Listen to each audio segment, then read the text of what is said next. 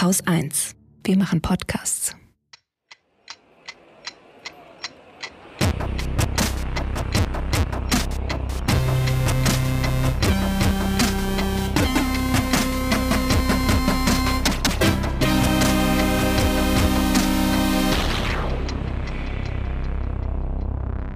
Willkommen zur Wochendämmerung vom 21. April 2023 mit Schwerhörigkeit, der Ukraine, Antisemitismus, China, Fachkräftemangel, Bären, Querfront, dem Klima, Hitler, Schamschaft zum Sudan, Musik, einer guten Nachricht, dem Börsenticker, den Limericks der Woche Katrin Rönecke, und Holger Klein. siehste. Hier ein Nachtrag zur Schwerhörigkeit. Also ich war beim Ja. Hals-Nasen-Ohrenarzt, Ja. der unheimlich schlechte Bewertungen hat und zu mir aber total freundlich war. Ich habe oft das Gefühl, dass die Leute, die schlechte Bewertungen irgendwo hinschreiben, pampig auftreten und darum nicht freundlich behandelt werden. Na Weil ich trete immer freundlich auf und zu mir sind sie immer nett. Ich Naja. weiß nicht, vielleicht merkst du auch einfach nicht, wenn jemand nicht gut zu dir ist. Kann natürlich auch sein, weil ich mich selber so hasse. Genau. Jedenfalls, ich bin nicht schwerhörig. Aha. Ne? Also ich bin nicht schwerhörig, noch nicht mal im Ansatz. Es gibt so eine Frequenz, auf der ein bisschen weniger ist, aber ähm, nee. Ich höre gut, heißt das? Erstaunlich. Das heißt im Umkehrschluss, du redest schlecht. Boah, ey, hör Wieso auf. du sagst, also wieso du sagst ja immer, also ich die, ne? Ich muss immer fragen, was hast du gesagt? Was hast du gesagt? Und du machst und dann verstehe ich immer kein Wort. So, so sieht's nämlich mal aus. So. So Und dann hatte ich ja hier äh, die Hörgeräte-Empfehlung meines Cousins kolportiert. Ja. Und daraufhin hatte Steffen einen Kommentar dagelassen, den würde ich gerne mal vorlesen, weil ich finde, äh, das sollte nicht unerwähnt bleiben. Er schreibt zur Erkenntnis, äh, zu Holgis Kommentar zu Akustikfachgeschäften, die Gelddruckmaschinen seien, wo einem die Tausender aus der Tasche gezogen würden und deren Service nicht der Rede wert sei, das waren Zitate von mir anscheinend, möchte ich als Meister der Hörakustik Folgendes sagen. Wenn es eine seriöse Firma ist, wird vor Ort ein ausführlicher Hörtest durchgeführt, die Hörgeräte mit spezieller Messtechnik direkt am Ohr individuell eingestellt und dann mindestens eine Woche zur Ausprobe mitgegeben. Die Probephase ist für gewöhnlich unverbindlich und kostenlos und es wird normalerweise nicht nur ein Modell getestet und ja, auch die Geräte von der Kasse gibt's im Laden zu kaufen. Auch da gilt, ist der Akustiker seriös, wird er sie zumindest anbieten. Die Schalen von ordentlichen Im-Ohr-Geräten werden nach einem Abguss vom Ohr individuell per Laserdrucker gefertigt, was ein himmelweiter Unterschied zu den Standardstöpseln von den Geräten aus dem Internet ist und von dem Wartungs-, Reparatur- und Reinigungsservice, der in den sechs Jahren, bis die Kasse neue Stöpsel zahlt, anfällt, will ich gar nicht erst anfangen. Natürlich kann ich nicht für alle Kollegen sprechen, auch da gibt solche und solche und ich will auch nicht den erwähnten Online-Akustiker niedermachen, ich kenne ihn ja nicht. Aber wenn man schon günstige Hörhilfen kauft, dann kann ein Fachgeschäft immer noch mehr Service bieten. So, Was machen wir jetzt damit? das lassen wir jetzt einfach mal so stehen und gucken mal. Also ich meine, jetzt, jetzt wissen wir, ne? Also man kann ja auch ohne weiteres einfach mal zum Akustiker gehen. Kann sich ja jeder jetzt selbst überlegen. Ich lasse, also ja, Wir lassen. wir lassen das so stehen. Ich habe dazu keine Meinung. Das meine ich dazu. Dann blicken wir in die Ukraine. Diese Woche sehr kurz. Ähm, es gibt erste Anzeichen der sogenannten Frühjahrsoffensive der Ukraine, die lange schon erwartet wird. Aber so richtig ist es noch nicht losgegangen. Dann wird um Bachmut immer noch gekämpft. Das äh, ISW, das Institute for the Studies of War, berichtet von kleineren Erfolgen der russischen Armee. Ähm, also immer wieder kommt so alle paar Tage so, ja, russische Armee, kleine Fortschritte. Aber äh, die Ukraine hat sich immer noch nicht aus der Stadt zurückgezogen. Das heißt vermutlich, dass es sich weiterhin lohnt, dort zu kämpfen, was in erster Linie dazu dient, dass man die russischen Kräfte sich da aufreiben lässt. So. Ah. Und äh, dann fand ich ganz interessant äh, diese Woche eine Auseinandersetzung im Ukraine-Newsletter der Krautreporter, den ich eh empfehlen kann und möchte. Die machen es ja so, die Krautreporter machen es generell so, dass sie ja oft Fragen ihrer Community sammeln und dann gucken, okay, können wir diese Frage beantworten? Und ein äh, Krautreporter-Mitglied hat wohl gefragt, ob Lithium eine Rolle gespielt haben könnte bei der Entscheidung Russlands, okay, wir gehen jetzt hier all in in der Ukraine äh, vor einem Jahr. Oder auch bei der Entscheidung 2014 schon, wo ja im Osten schon Gebiete okkupiert worden sind, weil äh, Lithium eben dort eines, äh, ja, eines dieser Bodenschätze ist, von denen du ja auch schon mal gesprochen hast, wo Mhm. du die Theorie hattest, das könnte auch einfach ein Raubzug sein, was da gerade passiert. Das ist jetzt nicht meine Theorie, aber ja. Ähm, nö, klar, das äh, geistert ja immer wieder so rum. Ne? Also, dass es eigentlich um Bodenschätze geht. Ja. Und die Antwort ist ein Jein. Also ja, es gibt eben diese Bodenschätze und vor allem Lithium äh, im Osten und im Süden der Ukraine. Und wir brauchen das, also wir EU vor allem auch. Wir da, hatten da auch 2021 äh, schon ein Abkommen mit der Ukraine gemacht, dass wir da zusammenarbeiten. Mhm. Und wir brauchen das natürlich dringend für die Energiewende, weil Akkus und Batterien und so weiter mhm. braucht man halt Lithium. Aber, und das ist ein, glaube ich, ganz wichtiges Aber, wie äh, Franziska Davies und äh, Timothy Snyder ja immer wieder betonen, das ist ein genozidaler Krieg. Also der hat genozidale Züge, da sind genozidale ja. äh, Handlungen zu sehen. Kinder werden verschleppt, ZivilistInnen massakriert, Krankenhäuser zerbombt. Also diese ganzen Sachen, die ja auch ähm, von der UN protokolliert oder ähm, ja, die Beweise gesammelt werden. Das müsste man ja nicht machen, wenn es nur um Bodenschätze ginge. Und äh, es sieht halt eher so aus, als ob das Ukrainische und diese Idee des Ukrainischen oder diese, diese, diese Ziele, die ja vor allem auch nach der, nachdem die Sowjetunion zusammengebrochen ist oder geendet hat, dort sehr stark geworden sind, nämlich demokratisch zu werden, sich der EU anzuschließen. Also diese ganzen Ziele, dass die eben sabotiert werden sollen um nicht einen Nachbarstaat, einen sehr großen Nachbarstaat zu haben, in dem gezeigt wird, wie gut Demokratie funktionieren könnte. Insofern ist es eben ein Jein. Es wird nicht keine Rolle spielen. Ne? Eben, also das, ich finde das ein bisschen dünn. Äh, also warum? Ich kann, ich kann genauso, ich kann genauso einen Völker, ich kann auch einen Völkermord machen, um hinterher an die Bodenschätze zu kommen. Komme ich nur noch besser ran. Ist ein sowohl ja? als auch wahrscheinlich. Ne? Also es ist ja hier eben kein Entweder oder. Aber ob das jetzt äh, dabei entscheidend war zu sagen, okay, wir gehen jetzt hier noch viel stärker und krasser rein, ist eben die Frage, weil da hätte ja auch gereicht, im Osten und Süden zu bleiben und zu ja, versuchen, nee, nee. das irgendwie auszuweiten oder zu behalten. Nee, das, das, das, das, das wäre das wär nicht gegangen. Also, weil du, du begräbst ja nicht einfach mal ein Loch, holst da einen, einen Klotz Bodenschatz raus und gehst dann wieder, sondern das ist ja ein jahrzehntelanges Unterfangen, mhm. äh, was du da hast. Ähm, das hätten die nicht geschafft, die hätten das nicht Jahrzehnte halten können. Also, das ist, äh, die, die, die, die, die haben ja jetzt schon ein Partisanenproblem. Das stimmt ähm, das, das wäre nicht gegangen. Also du musst das schon ordentlich entvölkern da und äh, beziehungsweise einen ordentlichen Bevölkerungsaustausch machen, wie auf der Krim zum Beispiel. Ähm, das, äh, ansonsten äh, kriegst du das nicht in den Griff. Ja. Das stimmt, aber also die Frage, warum dann Kiew angegriffen wurde und äh, immer weiter äh, westlicher auch gegangen wurde, die stellt sich ja dann schon. Ne? Also warum solltest ja, du sozusagen äh, dein, dein, deine Geschosse verschwenden für eine Region, die du nicht willst? So. Zur Ablenkung. Ja. Naja. Vielleicht bin ich auch einfach zu asozial, um zur Ablenkung. Also ja, dann verglasen wir halt irgendwie eine Stadt, die nichts damit zu tun hat, können sich dann alle schön über Kiew äh, äh die Haare raufen, während wir äh, eigentlich das Ziel verfolgen, was wir verfolgen. Aber ja gut. naja. Unsere Rassisten und Antisemiten, die versuchen ja ganz gerne von sich abzulenken, indem sie darauf hinweisen, dass der Moslem ein ganz schlimmer Antisemit ist. Ne? Wir mhm. importieren uns hier den Antisemitismus, sagen ja, sie dann. Den gab es vorher gar nicht hier. Null, mhm. ja, absolut nicht. Ja. Und ne, alle reden nur noch über Einwanderung, also die, die schlechte Einwanderung, die böse Einwanderung, mhm. ne? also aus muslimischen Ländern, nicht die gute Einwanderung, also aus USA oder sowas zum Beispiel. Ne? Äh, die Linken fallen sofort drauf rein, machen abwehrreflexhaft, ne? die armen Moslems, bla bla bla, statt auf die Motive der Urheber zu zeigen mit dem Finger, weil, wenn wir ehrlich sind, den Urhebern dieser Geschichten sind die Juden ja scheißegal. Ne? Und jetzt habe ich eine schöne Argumentationshilfe gefunden, äh, falls man mal in die Lage kommen sollte, mit jemandem darüber zu reden, der äh, noch an Fakten interessiert ist mhm. und nicht bloß so ein Gefühl hat. Äh, und zwar ist ein Papier, ein kleines, also eine Expertise, nennt sich das, für den Mediendienst Integration geschrieben, hat das Sina Arnold vom Zentrum für Antisemitismusforschung an der TU Berlin. Und die hat sich so den wissenschaftlichen äh, Kenntnisstand angeguckt zum Thema Antisemitismus unter Muslimen und Migras. Ähm, die unterscheidet drei Antisemitismusarten. Klassischer Antisemitismus, das ist das Gerücht über die Juden, das kennen wir, das ist ne, so, äh, Weltherrschaft, äh, alle reich und so.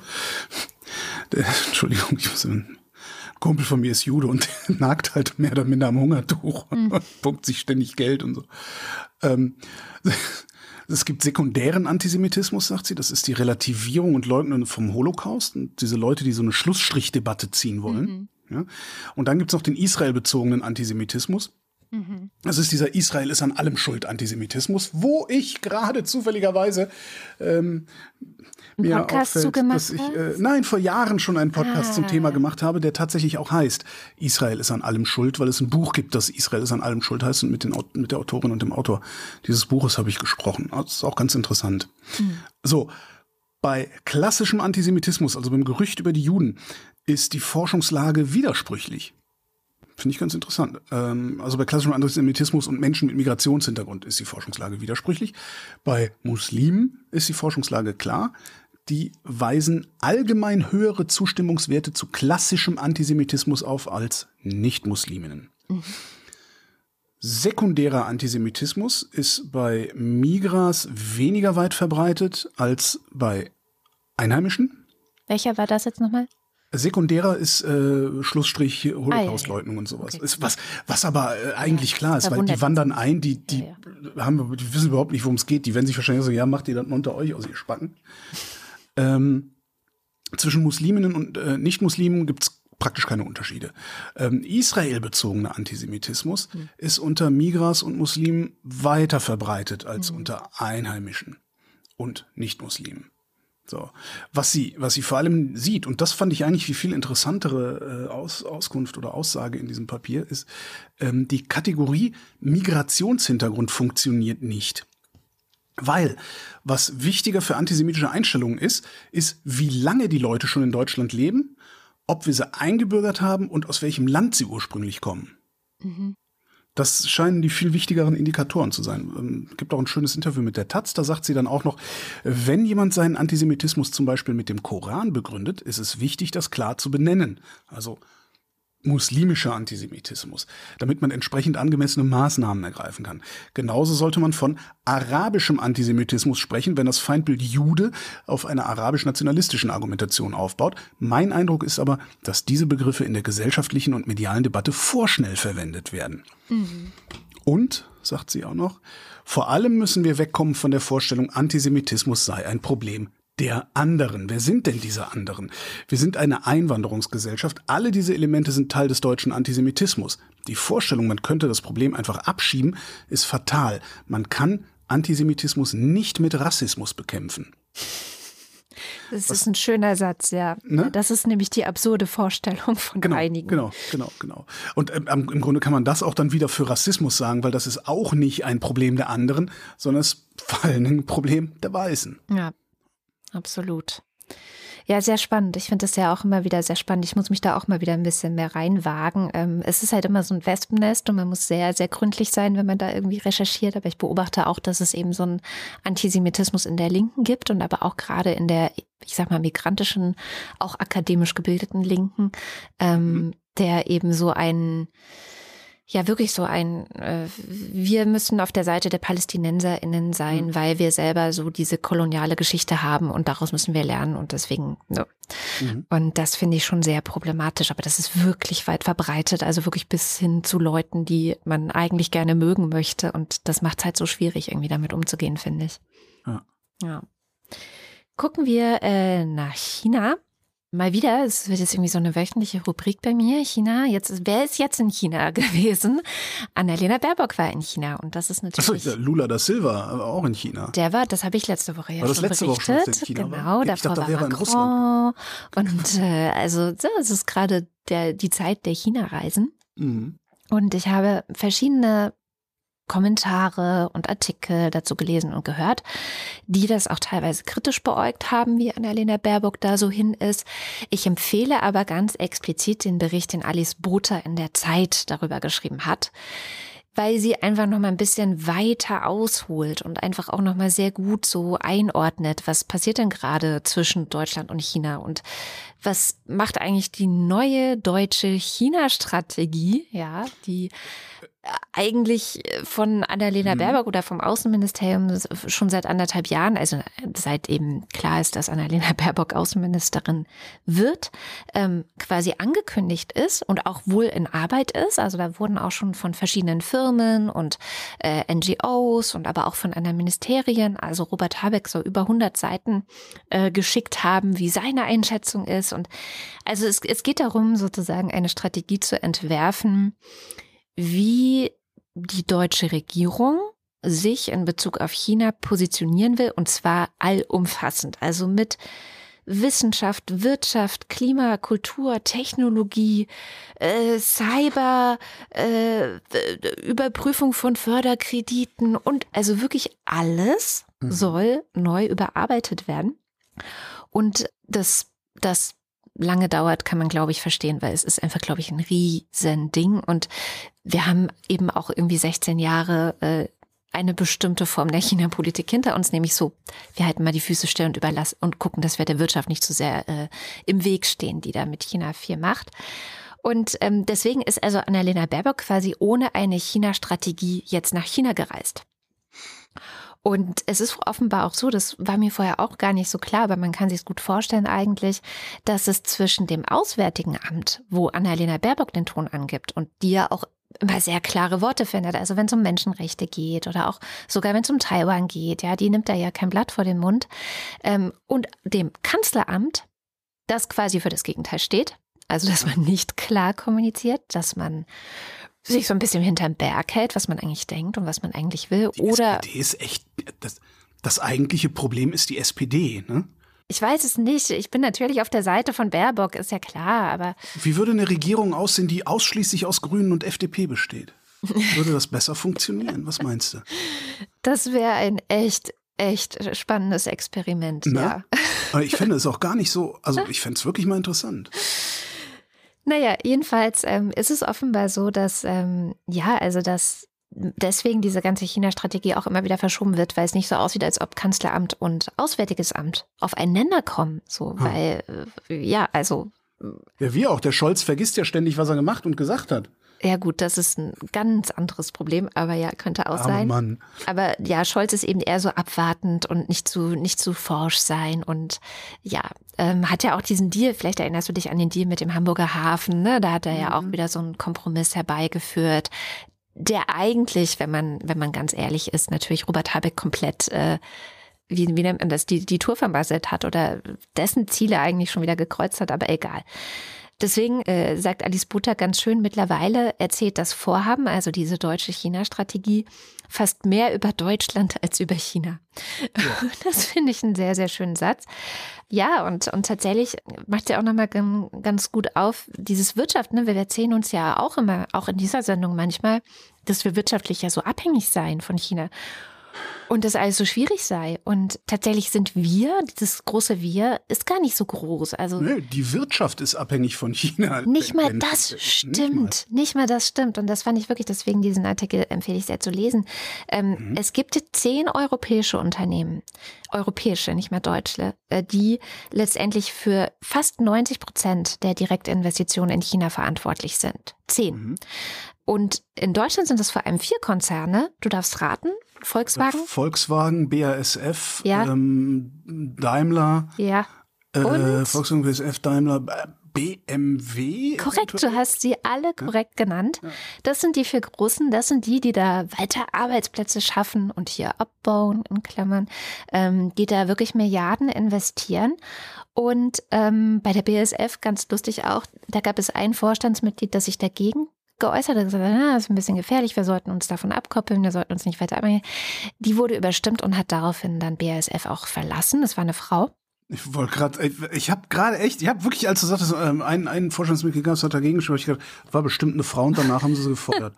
das war exakt, was ich gedacht habe. Ja, ja. Und, Eventuell ähm, habe ich das aber irgendwo auch schon mal gelesen und mich darum dann Das kann sein, vielleicht hast du ja diesen Artikel sogar gelesen. Weil so schlau bin ich eigentlich nicht. Also es gibt diese vier Unternehmen, die haben ein großes Interesse, die wollen weiter in China bleiben. Und dann gibt es aber den Rest der Wirtschaft, der Mittelstand, für den wir ja in Deutschland alles tun würden. Und der wird sicherlich ein bisschen besser vertreten vom BDI, also der Bundesverband Bundesverband der deutschen Industrie, die schon 2017 angefangen haben, weil da hat äh, Xi Jinping eine Rede gehalten, die darauf hindeutete, okay, das wird jetzt hier alles ein bisschen krasser mit China. Und äh, da gibt es einfach eine, einen krassen Wechsel in der in der Weltstrategie, wenn man so will. Ja. China hat ja diesen globalen Anspruch damals auch sehr äh, stark deutlich gemacht. Ich erinnere mich dunkel, dass ich diese Rede sogar in der Wochendämmerung auseinandergenommen habe. Und die haben dann gedacht, ja, okay, wir müssen uns darauf einstellen, hier, ja, uns weniger abhängig zu machen. Und äh, gefragt, wie das geht, sagt der Chef des BDI, ja, das war total einfach. Wir haben uns einfach entschieden, die Politik zu ändern und äh, haben sich dann zusammengesetzt und haben dann sogar ein Grundsatzpapier aufgeschrieben, wo sie auch Forderungen an die Regierung gestellt haben und an die Europäische Kommission, wie man die EU im Wettbewerb mit China stärken könnte. Also die haben das alles eigentlich verstanden. Mhm. Aber weil es eben diese vier Großen gibt, ist das alles nicht so richtig äh, in die Gänge gekommen und wurde einfach weitergemacht wie bisher. Und das finde ich schon echt krass, dass wir eigentlich, das haben wir ja auch schon bei der Russlandpolitik gemerkt, hm. wie wir, wie stark da die BASF auch eine Rolle gespielt hat mit Gazprom, ja, dass wir das alles immer weiter vorangetrieben haben. Und so ähnlich ist es tatsächlich offenbar auch mit China. Das fand ich wirklich sehr, sehr spannend. Die Tage ging dann ja auch noch die Meldung rum, dass äh, Volkswagen nicht mehr Marktführer in mhm. China ist, sondern überholt worden ist von BYD, ich weiß gar nicht, wie, wie man den wirklich nennt, den Laden, ähm, einem Elektroautobauer. Das fand ich äh, auch nochmal eine ja. sehr interessante Surprise. Also surprise. so langsam, aber ja genau, Surprise. Ja, in den surprise, USA läuft auch nicht so gut für unsere äh, Autobauer. Ja. ja. ja. Naja, dann subventionieren wir sie halt hier noch ein bisschen stärker. Das äh, sind wir ja schon gewohnt. Das kann ja wo du schon bei der Industrie bist, der Zentralverband äh, Sanitärheizung Klima gibt bekannt. Gaswasser Scheiße. das so heißt er aber nicht. GWS, der GWS-Verband. äh, gibt bekannt, es fehlen derzeit 60.000 Heizungsinstallateure. Mm. Und das über alle Bereiche äh, verteilt. Also Heizungssanierung, Heizung Neubau äh, und Badezimmerumbau ist eine Kategorie, in der diese Leute denken, mhm. ja, weil äh, wenn ich das richtig verstanden habe aus dieser Nachricht, arbeiten alleine 400.000 Leute im Bereich Badezimmer umbauen. Wow. Aber das also, ist echt ungünstig, dass da so viele fehlen. Also naja, vor allen Dingen, äh, die, die Boomer gehen jetzt in Rente, die Aha. werden alle ihre Badezimmer umgebaut kriegen müssen. Und das ist jetzt schon quasi unmöglich. Äh, ich habe es ja versucht. Ja. ja man, also, du kriegst nicht mal eben so. Du kriegst noch nicht mal jemanden, der vorbeikommt, sich das anguckt und dir einen Kostenvoranschlag macht. Okay, krass. Ja? Selbst das ist mir nicht gelungen. Äh, für das Haus meiner Eltern ähm, habe ich, hab ich das versucht. Äh, also jetzt habe ich auch nicht irgendwie vier Firmen angerufen. Vier? Ja, ich glaube ja. Ähm, aber nee, das tut uns leid. Wir sind äh, also sowas von ausgelastet. Äh, sorry. Naja, das müsste eigentlich müsste das bedeuten, dass du dann nicht nur einen sicheren Job hast, sondern dass du über deine Arbeitsbedingungen im Wesentlichen auch selbst bestimmen kannst. Mhm. Ja, nicht unbedingt Einkommenshöhe, aber eigentlich auch. Ja, ja. Weil, mal ganz ehrlich, wenn hier mein Boiler platzt, dann zahle ich jeden Preis, damit hier ein neuer Boiler hinkommt. Hm. Das könnte die Branche ja mal versuchen, irgendwie auszunutzen, diesen Umstand. Ähm, also das, das Handwerk müsste eigentlich, wenn ich sowas lese, goldenen Boden haben. Und da sollte sich das Handwerk jetzt vielleicht dann wirklich mal fragen, warum die Leute trotzdem lieber BWL studieren gehen. Ja. Also vielleicht liegt es am Einkommen. Ich glaube, es liegt an den Arbeitsbedingungen, weil immer, mhm. wenn man mal so ein bisschen was hört und liest äh, von, von äh, insbesondere wie, wie Lehrlinge in der Ausbildung äh, mhm. behandelt werden, würde ich auch sagen, leg mir Marsch, mach deinen Scheiß alleine. Ist mir egal. Ich finde es auch sehr vielsagend, wie, wie momentan so Boomer-Artikel geschrieben werden über die ja, Jugend, ja, die zu hohe Ansprüche hat. Da sieht man ja schon mal ganz schön, mit was für einer Attitüde diese alte Generation an diese junge Generation rangeht. Und ich kann mir also, super vorstellen, dass das dann, äh, ja, diese alte Generation ist meine Generation. Ja, das äh, stimmt. Ich bin, ich, ich, ich habe noch gelernt, dass Lehrjahre keine Herrenjahre sind. Ja, stimmt. Äh, ich habe, weißt du, ich, ich komme aus einer Zeit, in der ähm, nicht ich sagen konnte, wie meine Arbeitsbedingungen sein sollten, sondern in der ich die Arbeitsbedingungen habe hinnehmen müssen, die mein Chef mir da hinstellt. Beziehungsweise meine Chefin. Unter Chefinnen hatte ich die schlechteren Arbeitsbedingungen, oder? Naja, nee, muss ich anders formulieren. Die schlechtesten Arbeitsbedingungen meines Lebens hatte ich unter einer Chefin. Eine Chefin. Eine Chefin Ja, war gut. das. Äh, dummerweise war das halt die Chefin, aber die ist Ach. dann, das fand ich dann richtig schön, die ist dann 20 Jahre später, äh, ist sie über einen Korruptionsskandal gestolpert in der Branche, was ich irgendwie dachte, yes, yes, yes, und ich so, hä, den Namen kenne ich doch. Sehr oft so, ne? Ich finde, es ist echt oft, dass die Leute, wo man denkt, okay, die sind besonders schlimm, dass die dann so 10, 15, 20 Jahre später über sowas stolpern. Ne? Naja, du bist halt entweder bist du okay oder Hm. du bist schlimm. Und du bist halt nicht nur ein bisschen schlimm, sondern du bist dann ganz schlimm. Entweder du bist ganz okay oder du bist ganz schlimm. Also wenn du ein Arschloch bist, bist du halt auch wahrscheinlich ein bisschen billiger käuflich, als wenn du kein Arschloch bist. Hm. Außer du bist Holger Klein, dann versuchst du kein Arschloch zu sein und dein Preis ist trotzdem niedrig. Äh, Was ich übrigens auch mich wundere bei dieser Fachkräftemangelsache ist, wo ist die riesengroße Lobbykampagne, wo, wo sind die ganzen Zeitungsartikel und sonst wie was, ähm, die die Politik zu einer sinnvollen Einwanderungspolitik treiben, weil wir tun ja immer noch so, als wäre alles in Ordnung. Wir schieben immer noch Fachkräfte ab. Äh, Ich meine, das kann doch jetzt kein Hexen, also weißt du, wenn wenn Karl Heinz gelernt hat, Gaswasserscheiße zu machen, dann wird Mohammed das ja wohl auch lernen können. Und der Lernt typ, er ja auch. wie auch immer, der in Subsahara-Afrika heißt, auch. Ja. Ja, Gibt es da eigentlich auch so typische Namen? Habe ich mir gar nicht Gedanken drüber gemacht. bestimmt. War ein bisschen, ich muss echt mal ein bisschen mehr darauf achten, meine Vorurteile zu pflegen. Das geht ja so nicht. Jedenfalls, also es kann kein Hexenwerk sein. Ich verstehe nicht. Also weißt du, wie, Ja, wir brauchen der- 60.000 Heizungsinstallateure. Ja, kein Ding. Dann machen, fahren wir jetzt nach Marokko und sagen, hier, 60.000 Heizungsinstallateure. Hier ist eine überbetriebliche Ausbildungsstätte. Da laufen irgendwie, weiß ich nicht, wie viele Tausende da durchlaufen. Ähm, und äh, wer danach nicht in Marokko bleiben will, der kommt nach Deutschland und baut hier Heizungen ein und kriegt dazu, auch wenn er hier ein paar Jahre geblieben ist, wunderbar Staatsbürgerschaft und sowas. Und nicht nur eine Duldung oder was auch immer diese Spießer sich da ausdenken.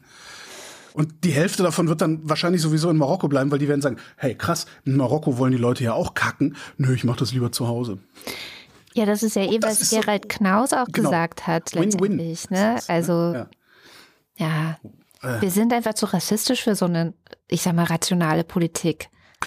Ja, ja, stimmt, ja. Das ist halt, wir sind, wir machen ideologiegetriebene Politik und zwar auf, auf, auf, äh, das ist auch wieder, und das tut mir so weh, das zu sagen. Die am wenigsten ideologiegetriebene Politik machen in meiner Wahrnehmung die Grünen. Weil, ja, natürlich sind auch die, haben mal die Ideologie Umweltschutz und so weiter, das wird denen ja jetzt immer noch angeklebt, aber das ist ja mittlerweile Ja, auch keine Ideologie mehr, sondern es ist eine physikalische Notwendigkeit. Äh, das war auch äh, schon in den 80ern klar, dass es eine physikalische Notwendigkeit ist. Stimmt, mir nicht. Das wusste ja sogar ExxonMobil, wusste das schon in den Ja, mir, 80ern. mir war das nicht klar. Und, und das, das finde ich, also, weißt du, das, das, dann selbst, also ich meine, die, die, diese, also selbst die FDP ist ein kompletter Ideologenhaufen. Ich neulich irgendwo ein sehr schönes Zitat gesehen. Was, wo war denn das? Ich weiß es gar nicht mehr. Natürlich ist es, ist die Politik der FDP komplett durchideologisiert, denn denen geht es ja nicht um, was, was haben die gesagt? Denen geht es nicht um Normali Normalität, sondern um Normalismus oder so ähnlich. Ich muss es mal rauskramen. Der war, das, das war nicht dumm. Das war nicht dumm und ich weiß nicht, wo ich es hingeschrieben habe. Man ist auch einfach an, auf zu vielen. Ich muss mal gucken, wo ich das hingeschrieben habe. Der Holger hat zufäll, äh, too many tabs open. Too many tabs, ja, too, too many services. ja, ja. Ko- Kommen wir zu einem deiner bestimmt Lieblingsthemen. Ähm, und zwar geht es um Bären. Du, du bist doch Bären. Bärenfan. Mm, Ja. Und das würde dich freuen zu hören. Es gibt wieder Bären in Deutschland, Braunbären. Wir müssen sofort erschossen werden. So garantiert wird es wieder irgend so CDU, also irgendwas von rechts, vom rechten Rand ist der Meinung, dass, dass, dass die jetzt alle erschossen werden müssen. Ja, das, das denkst du, weil wir ja 2006 hatten wir ja mal äh, eine große Braunbär-Debatte in Deutschland, ähm, als der als der sogenannte Problembär, was ein feststehender Begriff ist, wusste ich auch nicht. Hat ein, hat ein das- Wikipedia-Artikel das naja, Wort? Problem, also das Wort, Moment, das Wort hat aber das nicht der Stoiber damals geprägt? Nee, das ist tatsächlich, also, ähm, also die Bären, die nämlich jetzt in Deutschland sind, werden nicht als Problembären betitelt, bezeichnet, weil sie den Menschen nicht bedrohen. Also man, man, Problembären sind Bären, die potenziell den Menschen bedrohen könnten. Und Okay, deswegen und- äh, Okay. wurde Bruno, hieß er ja damals, 2006, der Problembär, erschossen. Ich dachte, Problembär wäre was gewesen, was der Stoiber sich in seinem wirren Habe Kopf- ich auch gedacht. Nein, tatsächlich, nein. Es ist offenbar ein Begriff, den man eben dann benutzt, wenn man sagt, okay, dieser Bär, also wir haben grundsätzlich nichts gegen Bären. So muss man vielleicht auch noch mal sagen. Also wir sollten zumindest grundsätzlich nichts gegen Bären haben. Jetzt sind in Bayern Bären aufgetaucht, haben da Spuren im Schnee hinterlassen, Tatzenspuren und haben wohl auch schon ein paar Schafe auf einer Alm gerissen. Moment, habe ich dich gerade richtig verstanden? Wenn ich mir Bärentatzenhandschuhe schneidere und ein paar Schafe fressen gehe, glauben alle, es wäre ein Bär gekommen? Ja, es ist aber nicht ganz unwahrscheinlich. Und zwar äh, gab es nämlich oder gibt es nämlich in Norditalien ähm, schon seit 1999 oder so äh, ein Projekt, Braunbären dort wieder anzusiedeln. Das hat ökologische äh, Gründe vor allem, ähm, aber natürlich auch sowas wie Artenschutz spielt da eine Rolle. Und deswegen gibt es in Norditalien wohl um die 100 oder so Bären, Braunbären, die da durch die Gegend wackeln. Und die kommen immer mal wieder auch nach Österreich und auch nach Bayern. So, also es ist sehr wahrscheinlich, dass da tatsächlich gerade wieder ein Bär unterwegs ist. Mhm. Und äh, weil aber auch, jetzt ist witzigerweise, die Schwester von Bruno, die lebt noch. Die lebt noch und die hat gerade in Italien einen Jogger getötet. What? Äh, aus Rache. Nee, ich komme gleich dazu, warum wahrscheinlich. Ähm, und die sollte dann auch, also kurz hieß es, sie soll auch äh, abgeschossen werden. Dann hat man aber gesagt, also dann hat ein Gericht entschieden, ein Gericht entschieden, aus Tierschutzgründen darf sie nicht abgeschossen werden. Deswegen wurde sie jetzt lebend gefangen und in ein sicheres Gehege gesperrt. Ihre Kinder sind aber noch unterwegs. Und das ist wahrscheinlich auch der Grund, warum sie diesen Jogger getötet hat. Es ist so ein bisschen wie bei Wildschwein. Hm. Bärenmütter mit Jungen sollte ja. man meiden großen, großen okay, ich Bogen drum. Ich würde, glaube ich, Bären immer meiden, außer die beiden, die bei mir im Schlafzimmer wohnen. Ja, ich finde ich find ja Bären total süß und ich habe deswegen hier ein paar Tipps mitgebracht. Ähm, die wichtigsten Regeln, was man tun sollte, wenn einem ein Bär begegnet, ähm, weil ich war schreiend wegrennen, dachte ich. Äh, das nee, ist, so ziemlich das. Falscheste, was du tun kannst. Okay. Mit 16 war ich in Kanada, da gab es auch Bären und die sind dann immer bei uns in den Garten gekommen, haben Äpfel geklaut und so. Und man hat auch manchmal im Wald so von Weitem hat man so ein kleines Bärenkind mal gesehen oder so. Und also Regel Nummer eins, wirklich die wichtigste, wichtigste Regel ist, nicht rennen. Okay. Auf keinen Fall rennen. Also langsam weggehen. Langsam weggehen ist äh, exakt richtig. Wirklich ruhig bleiben, langsam bleiben. Auch wichtig, nicht in die Augen gucken. Guck, guck dem Bären auf die Füße, ja, damit du noch siehst, was er macht, aber nicht in die Augen gucken. Das mag er auch nicht. Und äh, dann versuchen also langsam wegzugehen, wenn du aber merkst, der kommt auf dich zu. So, mhm. dann kannst du in einer weichen, monotonen Stimme vor dich hinreden oder auch oder gleichzeitig mit den Armen winken, so. Nicht hektisch, aber so ein bisschen, dass er einfach nur, dass der Bär checkt, dass du ein Mensch bist. Also sowohl akustisch als auch von visuellen Signal her. Achso, das reicht checkt. nicht, wenn ich, wenn ich meine Arme wackle auf Brusthöhe und mache. Ja, du kannst ja irgendwie erzählen, hallo Bär, äh, tut mir leid, dass mhm. ich dich gestört habe. Also irgendwie so. Weil ne? ich auch, wenn so ein Bär auf mich zukommt, so super kreativ bin, dass mir was Besseres einfällt als Oh Gott. Ja, es ist, klingt erstmal schrecklich, aber eigentlich Man sind. Man braucht Mut für sowas. Das stimmt, ich weiß, ich weiß, ich war auch aufgeregt, als ich meinen ersten Bären gesehen habe. Aber äh, wenn man weiß, dass man als Mensch für Bären eigentlich nicht nur uninteressant, also die, eigentlich sind wir super uninteressant für die. Wir sind keine Beute, die wollen uns nicht mhm. fressen. Nein, nein, das ist, wir sind wirklich überhaupt nicht auf deren äh, Speiseplan. Und noch dazu, sie eigentlich meiden sie uns was ich auch verstehen kann. Äh, also, unsere Mülltonnen, die wollen sie haben. Ja, ne? genau. Und da kommen wir auch zum nächsten Fehler, den man machen kann, weil einer der größten Fehler ist Anfüttern. Ne? Also das haben sie wohl auch mit, den, mit der Mutter von Bruno und Gaia in Italien gemacht, dass sie die angefüttert haben. Und das könnte sein, wie es so schön, war das in der Tat, irgendjemand schrieb so schön, dass Gaia und Bruno so auf die schiefe Bahn geraten sind. und eben keine Scheu vor Menschen haben, weil sie halt gelernt haben, ah ja, bei Menschen gibt's Essen. Was wohl auch der Grund für die häufigsten Probleme ist, so mit, mit Bären und, also zwischen Bär und Mensch, so. So, jetzt haben wir noch einen Fall, also du kannst dich nicht langsam davon schleichen. Der Bär kommt weiter auf dich zu und es droht ein Kontakt zwischen Bär und dir. Und wenn du jetzt denkst, okay, ich, eigentlich müsste ich jetzt wirklich wegrennen, mach es nicht, versuch cool zu bleiben und leg dich auf den Bauch. Also mhm. wirklich einfach auf den Bauch legen und ruhig bleiben und warten, bis der Bär weggeht. Du bist uninteressant für den Bär, eigentlich. Vielleicht hast du irgendwas gemacht, dass du interessant wirkst, aber eigentlich bist du uninteressant und der Bär wird weggehen. Und ähm, genau, dann wartest du einfach. Und das ist wahrscheinlich auch die Antwort auf die Frage, warum der Bär den Jogger äh, umgebracht hat, weil Jogger rennen in der Regel. Ja, aber boah, also ich, also ich hoffe, ich gehe einfach nicht mehr in den Wald. Das ist vielleicht das Beste. Also generell, generell muss man sagen, gilt, ähm, wer, wer Angst jetzt vom Wandern hat, ne? Der sollte sich dringend, dringend, dringend eine FSME-Impfung holen, denn die wahre Gefahr beim Wandern. Das sind Zeckenbisse, ja. Ist wirklich nicht der Braunbär. Also ja, absolut stimmt. nicht. Genau. Und aber eigentlich ist es eine gute Nachricht, ähm, dass, dass jetzt der Bär wieder da ist, weil, also wie gesagt, fürs Ökosystem ist es richtig gut. Ähm, halt immer gut. Ja. ja. Die, die Frage ist nur, ähm, also der, der bayerische um Umweltminister hat behauptet, Bayern sei, ich zitiere, auf das Thema Bären vorbereitet. Hm. Was, glaube ich, so viel heißt wie äh, Scheiße. Weil was es jetzt eigentlich bräuchte, ist halt wirklich, was du gerade gesagt hast, ne, diese Mülleimer, die man aus Nordamerika kennt, die bärensicher sind, also dass die da eben nicht das Futter sich rausholen können. Das mhm. bräuchten wir jetzt überall äh, in Bayern. Ich Und bezweifle, dass Bayern darauf vorbereitet ist, weil ich habe den Verdacht, als könnte Bayern auf echt wenig vorbereitet sein. ja, ich habe auch. Schon ein bisschen den Verdacht, den ja, ich habe. Ja, mir ist an mir. Ja, reicht halt nicht auf Dauer. Ich habe inzwischen auch das Zitat gefunden. Leider Gottes äh, geht es dann nicht um meine Lieblingspartei, die Ferengi, sondern um äh, die Christdemokraten. Zwar ist das aus einem Interview gewesen mit einem ähm, Frankfurter Politikwissenschaftler, Thomas Biebricher heißt er, und der hat gesagt, besonders für die deutschen Christdemokraten ist prägend, dass man immer im Namen des gesunden Menschenverstandes spricht. Man inszeniert sich als unideologisch, pragmatisch normal und grenzt sich so von den ideologisch aufgeladenen Rändern ab. Dabei ist das Ganze natürlich hochideologisch, weil es nicht um das Normale, sondern um das Normalisierte geht. Mhm.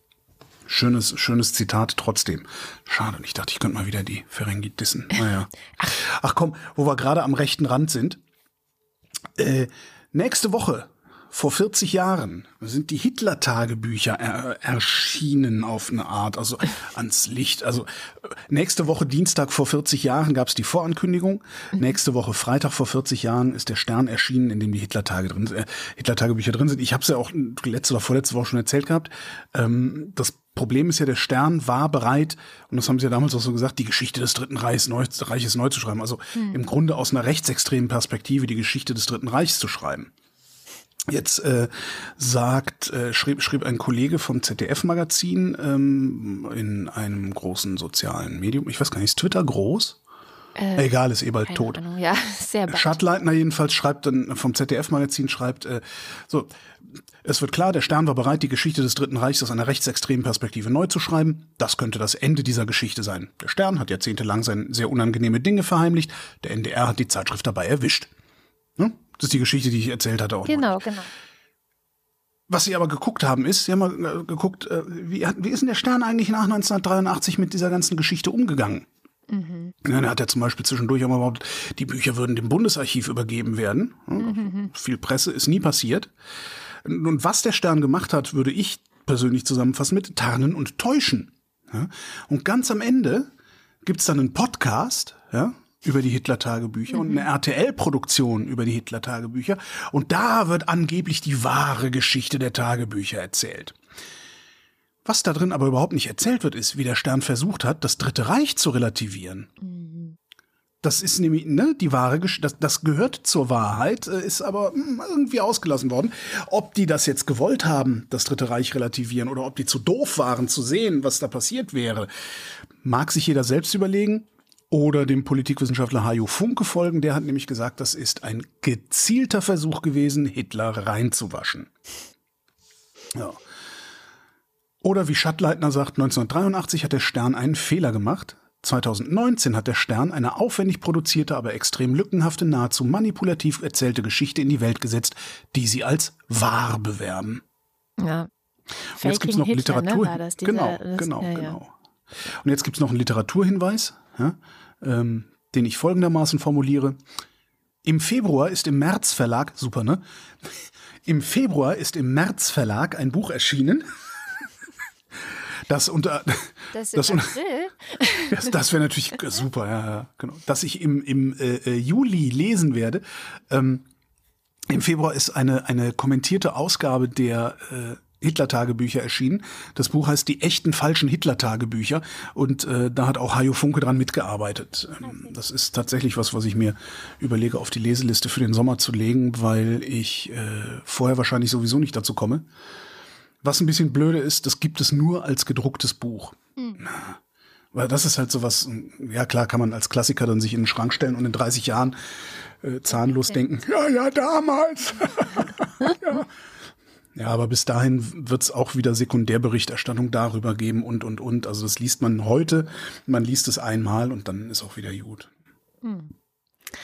Kommen wir zum Thema Klima. Es ist ja irgendwie momentan keine Woche ohne irgendwie eine Klimanachricht. Was einerseits sehr gut ist, weil das war lange genug anders und das hat uns ja dahin gebracht, wo wir jetzt sind.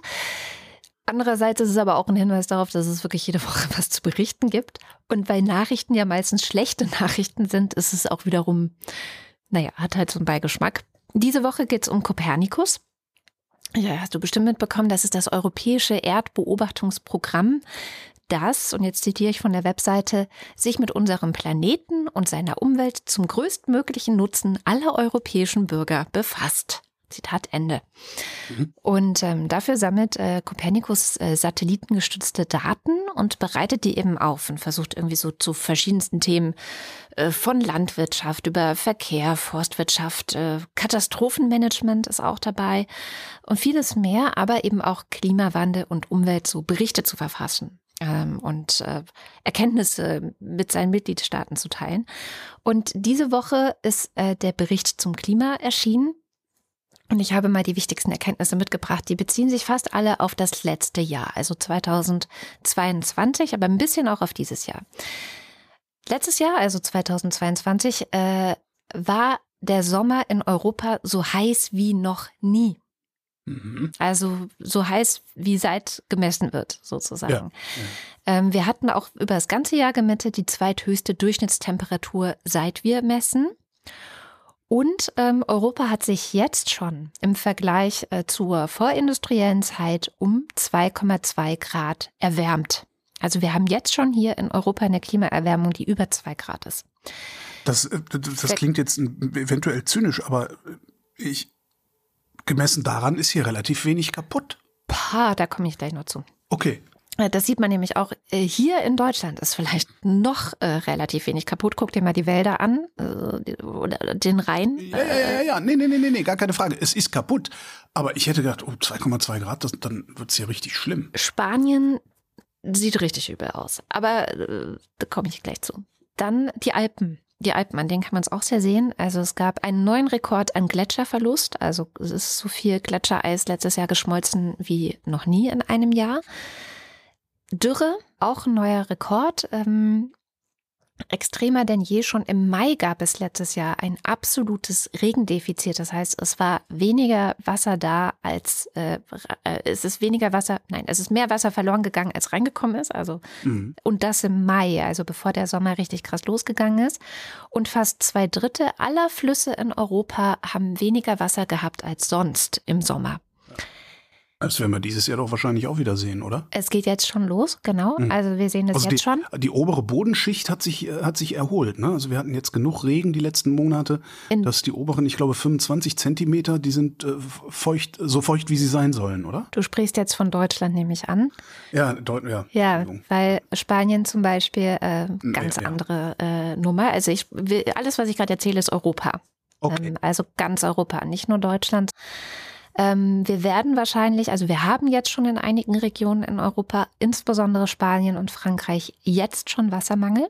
Wir werden das wahrscheinlich den ganzen Sommer über noch sehen. Und was für mich neu war, war, dass wir wohl aufgrund des Klimawandels häufiger Hochdruckwetterlagen bekommen. Hochdruck ist immer das, was zu, wie man früher gesagt hat, schönem Wetter führt. Also viel Sonne, wenig Regen. Und das kommt jetzt wohl noch häufiger, weswegen wir noch trockenere Sommer bekommen werden, als wir in den letzten Jahren hatten. Also es hängt mit dem Klimawandel eben auch direkt zusammen. Wenn sich das Klima erwärmt, dann gibt es häufiger Hochdruckgebiete und dann gibt es eben häufiger keinen Regen.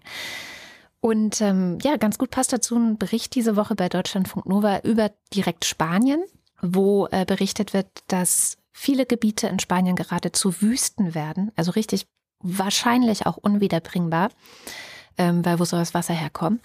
Städte wie Barcelona haben jetzt schon Wassermangel, sie müssen rationieren. Okay. Das wird im Sommer wahrscheinlich noch schlimmer werden. Mhm. Ähm, und die haben auch dieses Jahr in Spanien den ersten Dürregipfel. Ja, also es sieht alles eher äh, scheiße aus und äh, zeigt, dass wir wirklich mittendrin sind. Also es ist nicht so der Klimawandel in zehn Jahren oder so, sondern der ist, der ist jetzt. Und je weiter südlich du kommst in Europa, desto krasser ist der einfach auch schon. Karl-Heinz und Marianne wird das aber trotzdem nicht interessieren, weil Karl-Heinz und Marianne halt nicht in Südeuropa leben. Ja, und, aber vielleicht machen sie äh, dann mal Urlaub, ne? Ja, aber die fliegen dann schon dahin, wo man davon nichts mitkriegt. Ne? Die machen, also es ist dann ja all-inclusive, all-inclusive am eigenen Strand und so. Und da wird dann schon äh, dafür gesorgt, dass es so aussieht wie immer. Ne? Das Einzige, worüber die sich dann aufregen, ist, dass es teurer wird. Weil irgendwoher muss das viele Trinkwasser ja besorgt werden und so. Ja. Aber ich glaube nicht, dass das, das ist ja, ich war ja mal in Antalya vor ein paar Jahren, ne? Und habe halt in einem City-Hotel gewohnt und nicht in einem dieser, dieser Touristenhotels, die dann äh, ein Stück weit außerhalb am Strand sind und, und äh, komplett ähm, all-inclusive laufen. Aus, aus diesen Hotelanlagen gehst du praktisch nicht raus. Ne? Und wenn du da rausgehst, dann bist du halt in so einer komischen, unwirklichen Umgebung, die eigentlich aussieht, es hat so, hat so ein bisschen was von einem Industriegebiet, fand ich. Ja? Also du kriegst überhaupt nicht mit, was in dem Land los ist, wenn du da bist. Mhm. So, aber der Strand wird immer jeden Morgen gefegt. Ne? So. Und das ist ja, das ist ja, wie, wie, wie so Leute gerne Urlaub machen. Ja? Und da kriegst du, kriegst du überhaupt nichts mit. Im Pool ist Wasser, alles ist okay. Na, letztes Jahr gab es ja aber schon, wie es manche mitbekommen haben, dann über die Waldbrände, ne? Also, Frankreich, ja. Ja, genau. Ja. Äh, und auf einmal ist dein schönes äh, All-Inclusive-Ressort voller Qualm. Das kann ja schon passieren. Das kann passieren, aber das ist ja eine spektakuläre Geschichte, die kannst du ja in zehn Jahren noch erzählen. Ja, ja. Ja. Wo du sagtest, das ist ja das Tragische. Wo du sagtest, es wird teurer, vielleicht noch eine Nachricht dazu. Es gab diese Woche, hat das EU-Parlament das lange geplante Klimaschutzgesetz verabschiedet, Aha. mit großer Mehrheit. Was bedeutet, dass wir CO2-Zertifikate jetzt auch für Gebäude und äh, äh, Schiffe bekommen mit den bekannten Einschränkungen. Da haben wir ja schon lange lamentiert und so. Und das kommt alles noch in diesem Jahrzehnt und das fand ich auch noch mal ganz gut zu lesen. Das bedeutet nämlich auch, dass wir wahrscheinlich, also so besonders in den Jahren 2026, 2027 wird es äh, anziehen, äh, noch erleben werden, dass sowas, was wir jetzt ja gerade debattieren, ne, ähm, Verbrenner aus oder mhm. äh, was ist mit den Heizungen, äh, großes Geschrei, wenn man, äh, dass man nur noch Werbepumpen einbauen soll und so weiter, was ja so nicht stimmt, aber egal, dass das richtig teuer werden wird. Also allein das, was dieses Europaparlament diese Woche beschlossen hat, wird dazu führen, dass Benzin in den, ins Auto zu tun und fossil zu heizen, noch in diesem Jahrzehnt richtig empfindlich teuer werden wird. Die EU hat zwar geplant, dass es, da soll es so einen Sozialfonds geben, dass die Menschen, die da dann die finanzielle Probleme haben und das nicht einfach so auffangen können, ähm, die sollen dann irgendwie äh, Hilfen bekommen. Da sind 90 Milliarden, also knapp 90 Milliarden für eingeplant. Ja, das ist ja irgendwann auch weg, das Geld. Ja, das, äh, und und letztendlich zahlen wir es ja trotzdem. Also es ist ja, das ist, es wird ja nicht irgendwo ausgebuddelt, sondern ne, das ist ja unser Geld letztlich, das wir an uns selber umverteilen. Ja, Hast ja, du sicher. Zahlen? Also das fände ich ja mal interessant. Was kostet denn dann der Liter Sprit? Was kostet denn dann die Kilowattstunde Gas?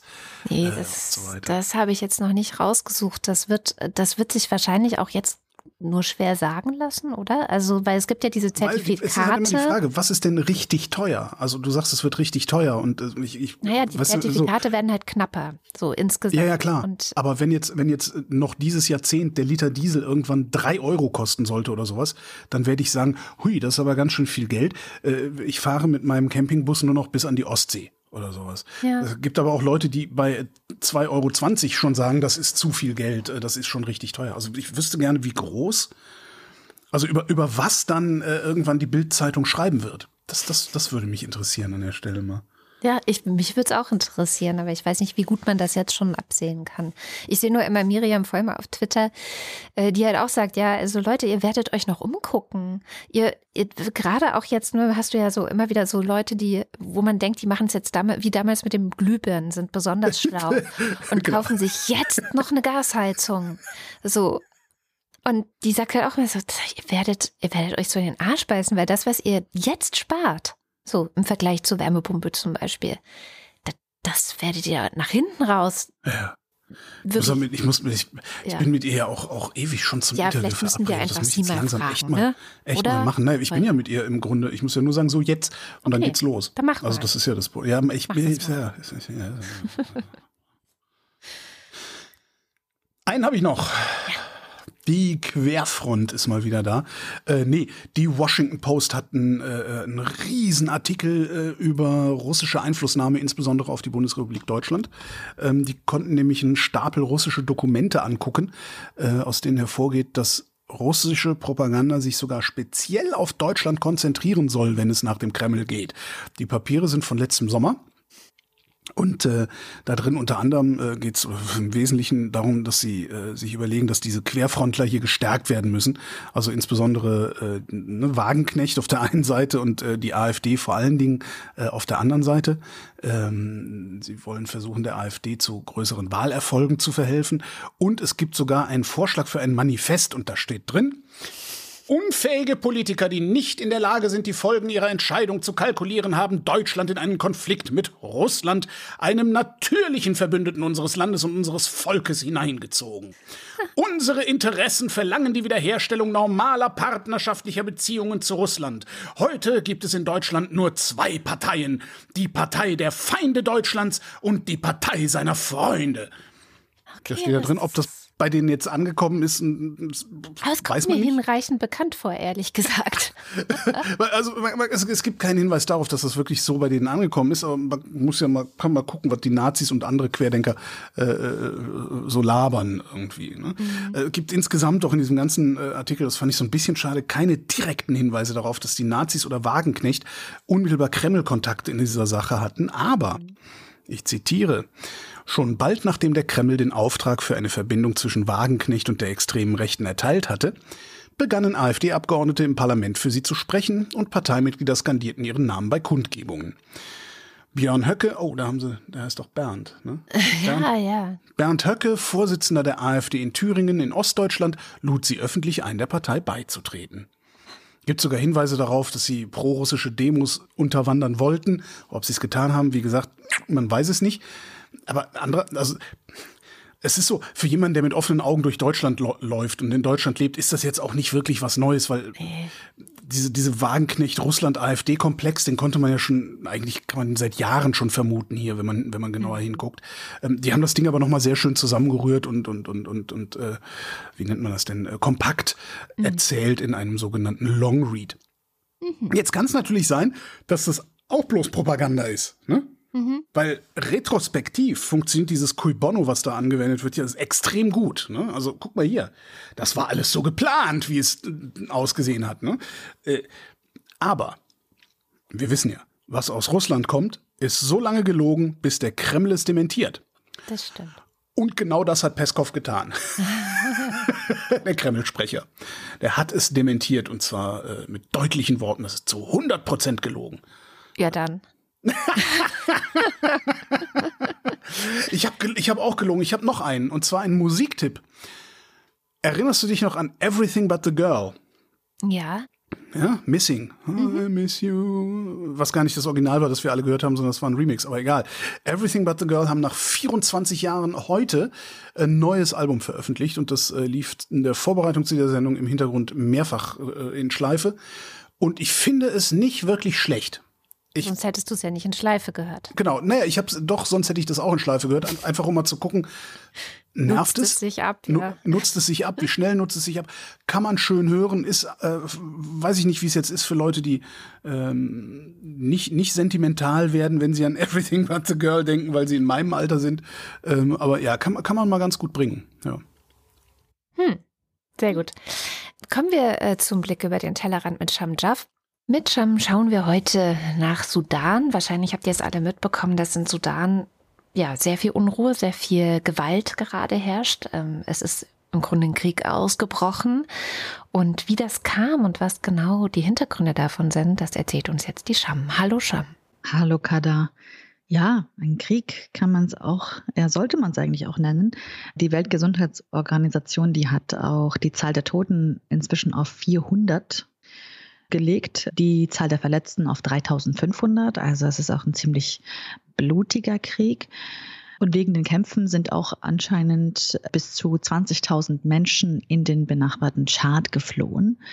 Die meisten von ihnen natürlich, natürlich wie immer bei einem Krieg, Frauen und Kinder, die nun jetzt mit Essen, Wasser und Unterkünften versorgt werden müssen. Es ist ein Machtkampf. Also der Grund für diesen Krieg, für diese, für diese Eskalation der Gewalt ist ein Machtkampf zwischen der Armee und einer paramilitärischen Gruppe. Die Gruppe, die heißt ähm, Rapid Support Force. Und der Oberbefehlshaber der Armee ist der de facto Präsident Abdel Fattah al-Burhan. Sein Stellvertreter an der Staatsspitze ist Mohammed Hamdan Daglo oder Hemeti. Er ist der Anführer der mächtigen RSF und die Armee und RSF, das sind die zwei, die eigentlich zusammengearbeitet hatten, also haben zusammen den Langzeitherrscher Omar al-Bashir ähm, gestürzt damals und jetzt so sozusagen seitdem das Land geführt und also so seit einem gemeinsamen Militärcoup 2021. Jetzt ist es einfach so, dass nicht abzusehen ist, wer hier den Kampf gewinnen kann oder gewinnen wird. Es gab einen Versuch für eine Kampfpause, aber die wurde nach einer kurzen Phase wieder weitgehend ignoriert. Die Menschen, die können heute an Eid, ähm, also das Ende des Ramadans, nicht wirklich feiern. Da gab es so einen Tweet auf meiner Timeline, der mich sehr bewegt hat. Ähm, jemand aus der Hauptstadt in Khartoum hat geschrieben, dass sie nach sieben Tagen, nach sieben sehr schweren Tagen Gewalt und Schüsse hören und so, dass sie ein bisschen versuchen wollten, Normalität wieder reinzubringen in ihr Leben, dass sie wenigstens ein paar Kekse backen wollten für Eid. Aber als, äh, genau, aber hörten dann die ganze Zeit immer Schüsse und haben das Ganze dann doch gelassen. Äh, das Leben fühlt sich einfach nicht mehr normal und sicher an in der Hauptstadt. Ja, also wenn die, wenn die Kämpfe jetzt auch weitergehen, dann wird es auch tatsächlich zu einer sehr, sehr schweren humanitären Krise kommen. Das Welternährungsprogramm hat seine Arbeit bereits schon ausgesetzt, ähm, zwar vorübergehend, aber es ist eben auch ungewiss, wann sie wieder mit der Arbeit beginnen. Aufgrund der schweren Kämpfe sind die Krankenhäuser in der Stadt auch völlig überlastet. Viele Kliniken haben nicht genügend medizinisches Material.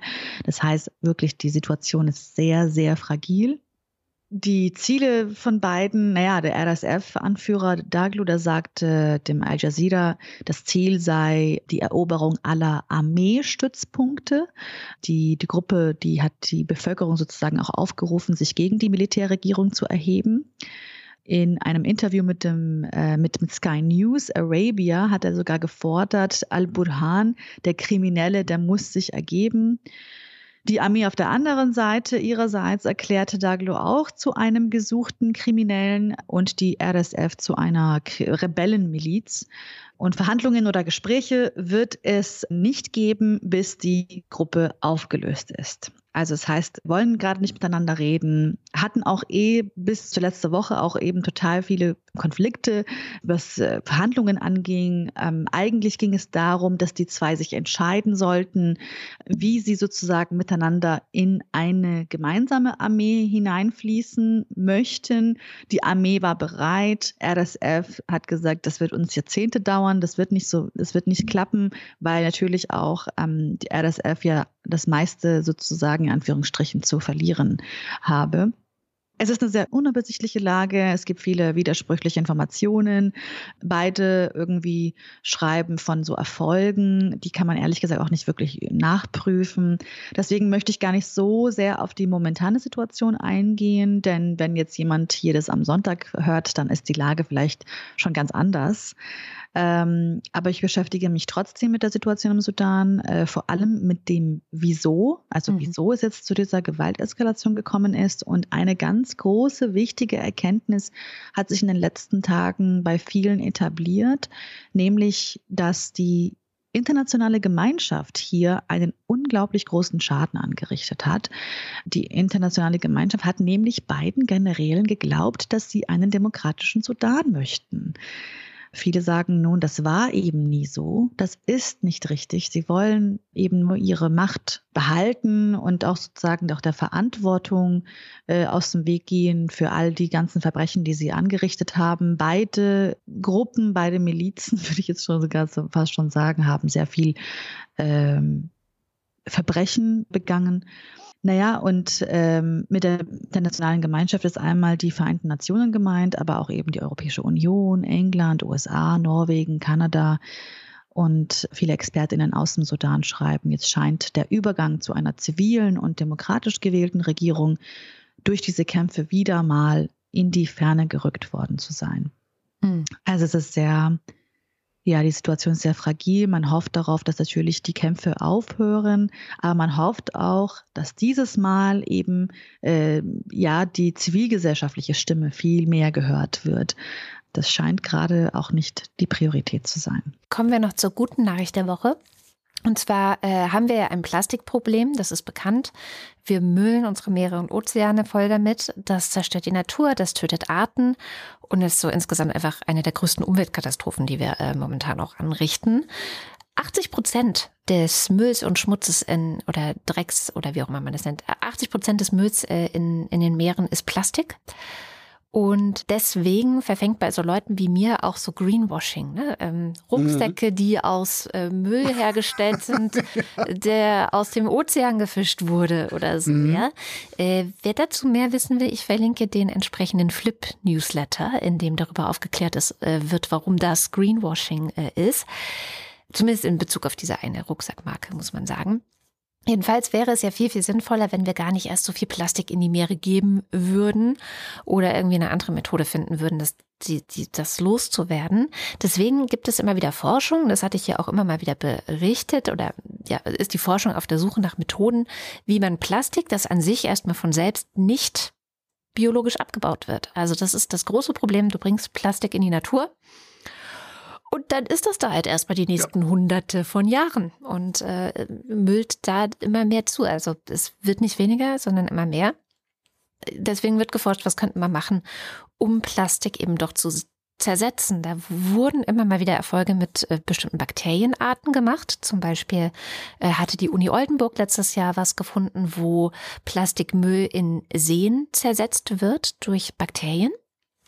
Und jetzt gab es wieder eine äh, neue Untersuchung zu dem Thema, nämlich mit einer bestimmten Schimmelpilzart, die gefunden wurde, mit äh, der es vielleicht auch ganz gut klappen könnte. Und zwar hat der Aspergillus tereus und äh, das Engiodontium album, das sind zwei verschiedene Schimmelpilzsorten, muss man sich nicht merken, die haben es geschafft, in rund 140 Tagen Plastik zu zersetzen, was ein neuer Rekord ist.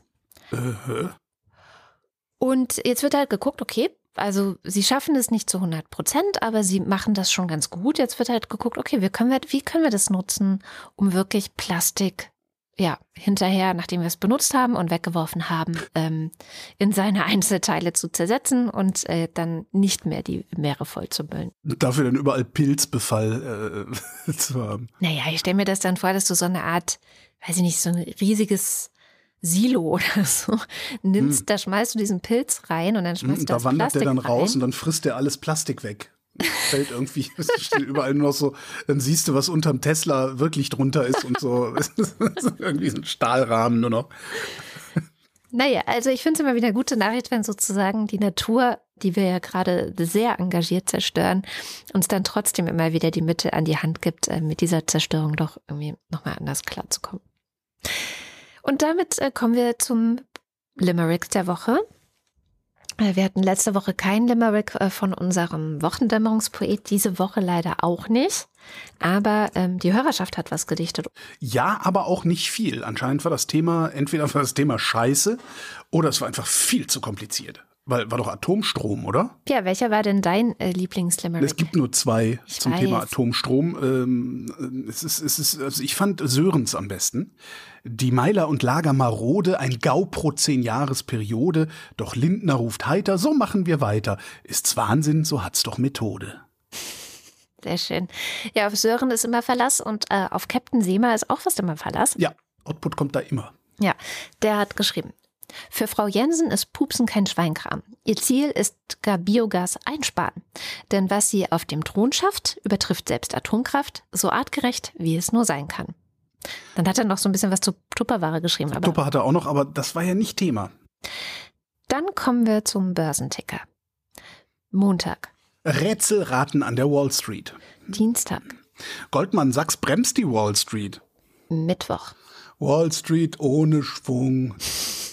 Donnerstag Ernüchterung an der Wall Street. und Freitag. DAX verteidigt wichtige Marke Okay. gegen keiner weiß es. Äh, ge- gegen die äh, äh, Genau, trübe Stimmung an der. Wall Street. okay, dann kommt jetzt der Faktencheck. Heute wieder mit Nandor Hulverscheid. Hallo Nandor. Ja, hallo Kada. Was hast du denn in den letzten drei Stunden noch finden können, wo du sagen würdest, ah, das war nicht ganz richtig oder ah, da muss man aber noch ein bisschen Kontext liefern? Ja, das sind verschiedene Themen. Äh, Ich möchte da als erstes zum Punkt Ukraine etwas sagen. Und zwar hattet ihr da euch mit der Frage beschäftigt, ob das denn an den kritischen Bodenschätzen ja auch äh, liegt, dass Russland da einmarschiert ist oder nicht. Krautreporter hatten das äh, ganz gut dargestellt, hattest du verlinkt. Was aber vielleicht ganz interessant ist, speziell nochmal, was diesen Punkt angeht, das sind Rohstoffe, die auch, an denen die EU auch ein strategisches Interesse hat. Es gibt tatsächlich da eine recht gute Seite, die das transparent macht, was die EU als kritische Rohstoffe sieht und wie sie zu dieser Einschätzung kommt. Das habe ich mal rausgesucht für die Shownotes in der äh, maschinell offiziell übersetzten deutschen Variante. Da gibt, wenn man da ein bisschen weiter runterscrollt, gibt es eine Liste, was alles kritische strategische Rohstoffe sind. Super, danke schön. Wir bleiben nochmal bei der Wirtschaft und zwar hattest du in der ja, Diskussion um äh, das China-Thema, äh, seid ihr auch nochmal auf Scholz gekommen und da hattest du gesagt, dass er auch den Kompromiss für den Costco-Deal am Hamburger Hafen eingefädelt hat. Ähm, hier habe ich jetzt ein bisschen Kontext und zwar erstens ist ja dieser Deal noch gar nicht durch. Ne? Da steht aktuell im Raum, ob dieses Terminal fälschlicherweise von den Betreibern nicht als kritische Infrastruktur beim BSI gemeldet wurde. Ne? Deswegen ist es immer noch nicht in trockenen Tüchern. Und ob Scholz da den ursprünglichen Kompromiss zur Erlaubnis herbeigeführt hat, das ist, finde ich, auch so ein bisschen, ja, vielleicht ist es nicht ganz korrekt, das so zu sagen, denn laut Tagesschau wollte das Kanzleramt den Deal wie ursprünglich beantragt durchdrücken. Ne? Ja, klar. Und man könnte vermu vermuten, dass Scholz dieser Kompromiss eher von den fünf, sechs Ministerien, die dagegen waren, aufgezwungen worden ist. So ist es vielleicht richtiger. Okay, da hast du Ähm, recht, ja. Ja. Äh, wir wollen ja nicht netter sein als nötig. Und ich bleibe noch einen Moment bei China. Und zwar hatte sich Holger ja erinnert, dass ihr, ihr hattet über die größten Investoren in China gesprochen aus deutscher Sicht, große Unternehmen dabei, vier Stück. Und darunter auch BASF und da erinnerte sich Holger, dass es doch letztens erst eine Geschichte gab, dass da eine, eine Frau den Vorstand verlassen hat, äh, weil die sich gegen diese China-fokussierte Investitionsstrategie des Konzerns äh, gestellt haben soll. Äh, das ist korrekt, die Frau hieß Sauri Duburg, ich bin mir nicht ganz sicher, ob ich ihren Nachnamen korrekt ausspreche, Leute mögen mir das verzeihen und die war unter anderem für das Europageschäft bei BASF verantwortlich. Die hatte 26 Jahre bei dem Laden gearbeitet und war Anfang 50 jetzt und sollte noch bis 2025 im Vorstand äh, sitzen als Managerin. Und äh, die war nicht die einzige Frau im Vorstand. Es gab, gibt noch eine andere. Aber sie war wohl halt mit ihrer Haltung dort recht isoliert. Ihr Nachfolger übrigens, das habe ich mal kurz nachgeguckt in seiner Vita, Stefan Kottrade, der war von 2020 bis 2022 unter anderem Präsident für BASF Großchina. Interpretationen dazu überlasse ich jetzt mal den HörerInnen. Okay, ja, sehr interessant. Und als letztes China-Thema habe ich nochmal die Meldung gecheckt, dass Volkswagen da jetzt die Marktführerschaft verloren haben soll auf dem Automarkt an BYD. So höre ich es meistens von der Aussprache her. Ich habe auch irgendwo äh, gesehen, dass es wohl für Build Your Dreams steht, aber ich glaube, das Unternehmen offiziell verwendet das nirgendwo so. Und die führen in China aktuell laut Reuters mit 11% Marktanteil vor VW und Toyota. Übrigens, auch ganz interessant, die sind, äh, das ist eine Tochter von einem größeren Mischkonzern und dieser Mischkonzern ist auch einer der größten Batteriehersteller weltweit. Also die sind total krass integriert, was diesen ganzen Elektroautoboom angeht und das hat verschafft denen sicherlich da auch ein paar Vorteile. Mhm. Sehr gut zu wissen. Ja, dann möchte ich noch zu einem etwas erfreulicheren Thema kommen. Und zwar hatte Holger ja nochmal äh, darauf hingewiesen, dass wir jetzt so viel Niederschläge hatten im Winter und die Bodenfeuchte ja ganz gut aussieht. Und er hatte da gesagt, ja, ich, er glaubt irgendwie bis 25 Zentimeter ist jetzt gerade, sieht es ziemlich gut aus. Und da habe ich mal nachgeguckt. Offiziell wird sogar gemessen bis äh, 60 Zentimeter, also die oberen 60 Zentimeter des Bodens. Da gibt es so einen Wert, der heißt nutzbare Feldkapazität. Das hat also mit der Perspektive auch vor allem der Landwirtschaft zu tun. Also wie viel für Pflanzen nutzbare Feuchte ist in den oberen Bodenschichten vorhanden. Das wirkt sich aber natürlich auch für alle nicht landwirtschaftlichen Pflanzen aus, die da ihre Wurzeln haben. Und tatsächlich sind wir da äh, aktuell bei über 100 Prozent. Das bedeutet, da ist eigentlich gerade mehr Wasser vorhanden in den oberen Bodenschichten, als die Pflanzen wirklich gebrauchen können derzeit. Also tatsächlich äh, in den oberen Bodenschichten sieht es sehr gut aus derzeit. Das ist doch echt mal eine gute Nachricht.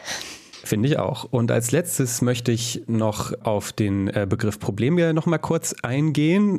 Da hattet ihr ja beide gesagt, ihr dachtet, das wäre eine Erfindung von Stoiber gewesen. Und das dachte ich auch. Äh, wörtlich hatte Stoiber nämlich damals unter anderem über Bruno gesagt, äh, der normal verhaltene Bär lebt im Wald und geht niemals raus und reißt vielleicht ein bis zwei Schafe im Jahr.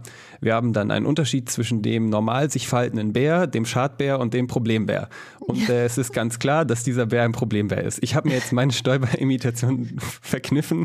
Oh, ähm, aber für alle HörerInnen, die gerne mehr etwas zu lachen haben mit der Wochendämmerung, habe ich natürlich mal einen Link zu der Pressekonferenz, wo er unter anderem das sagt, herausgesucht. Also der Begriff nicht von ihm erfunden, aber auf jeden Fall in Deutschland, glaube ich, sehr populär gemacht. Ich habe auch noch mal gesehen, irgendwann in den 90ern in Österreich scheint das entstanden zu sein. Sehr schön. Das war's von mir. Vielen herzlichen Dank und bis zum nächsten Mal. Gerne, bis dann. Und damit sind wir am Ende der Sendung. Wie immer vielen herzlichen Dank, dass ihr uns überhaupt möglich macht. Äh, ohne die Unterstützung der Hörerinnen und Hörer könnten wir auf jeden Fall einpacken. Und äh, falls ihr noch nicht dabei seid, dann gibt's auf wochendämmerung.de mehrere Optionen, die ihr wählen könnt, falls ihr uns auch unterstützen wollt. Ähm, einer davon, einer der Wege ist über Steady. Da gibt's die Ultras und den Fanclub und die lassen uns jeden Monat so viel da, dass wir jetzt deren Namen vorlesen. Dins 1. Alexander Bonsack hat eine alte Folge Hock die hergehört und freut sich jetzt auf Brot vom Erbel vom Wochenmarkt am Samstag. Was dann noch eins draufkommt, ist das äh, Feingebäck vom Erbel. Also der macht ja auch sein ganzes Feingebäck mit Sauerteig. Das, das ist wirklich. Ich mochte ich auch die Lebkuchen sehr gerne. Ja, ja, ja, ist, ja. Ach Gott, ey. Ich Hunger. Marc Bremer. Oliver Delpi. Wir sagen Dankeschön und auf Wiedersehen. Schauen Sie mal wieder rein, denn etwas Schaum muss sein und heißt es Bühne frei, dann sind Sie mit dabei. Die Schaum muss weitergehen. Auf Wiedersehen. Komm, wir fahren nach Paris und heulen dort die ganze Nacht durch einen dunklen Metroschacht. Du springst lachend in den Fluss, dein Haar das ist ganz nass, dann äh, denn Schwimmen macht dir Spaß und auf deiner linken Schulter sitzt der Teufel schreit Hurra und dann macht es Peng und er ist nicht mehr da. Was habe ich da gerade gelesen? Kennst du das? Ein Liedtext, hm. aber nee, keine Ahnung. Silke Dietz. Doris Day wie Doris Day. Erik Fröhlich. David Hasenbeck. Adrian Hauptmann. Stefan Havranek. Katharina Höll. Der Jan. Matthias Johansen. Arndt J. Kästner. Heiko Linke. Ich prokrastiniere. Mist. Müsli Müsli Miam Miam Miam. Reglo Nilk. Rufus Platus. Wing Commander Lord Flasher zitiert wahllos aus Flughandbüchern. Procedures are presented as supplemental to enable the crew to perform the required actions without the stricter requirements of an abnormal procedure. Nu sagen Chris und Moni. Jörg Schick ist für mehr Flausch. There's hope, there's always hope.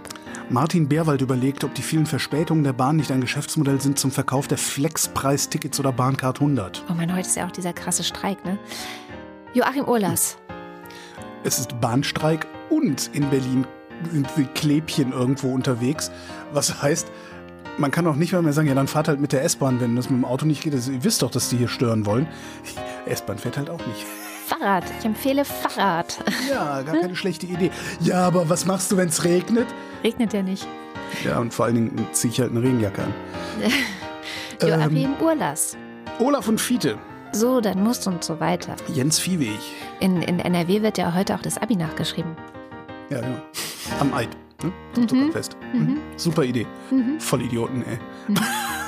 die sind nicht nur zu blöd, einen Download auf die Reihe zu kriegen, die sind auch noch zu blöd, das Ding nicht am Ende des Ramadan, also Hallo? Hast du eigentlich gecheckt, Wohnen, was das... glücklicherweise wohnen keine Moslems in Nordrhein-Westfalen. Mhm. Was für, also ehrlich. Hast, hast du gecheckt, was das Ganze, was Lilith Wittmann da wieder mit zu tun hatte und ob Lilith Wittmann damit was zu tun hatte? Ich habe nur mitgekriegt, dass Lilith irgendwie ähm, deren äh, Testserver. Testserver äh, gefunden hat und darauf rumgespielt hat. Ähm, mehr habe ich aber auch nicht mitgekriegt. Und wenn du, ne, das Testsystem ist halt in der Regel genauso wie das Produktivsystem. Und wenn Lilith sich über ein Testsystem von dir lustig macht, könnte das auch Bedeutung für dein Produktivsystem haben, aber ich weiß, äh, nee, nicht, nicht mitgekriegt. es gab halt so eine ziemliche Gleichzeitigkeit von Lilith Wittmann macht sich darüber lustig und dann wird gesagt, oh Gott, wir müssen die Prüfungen verschieben.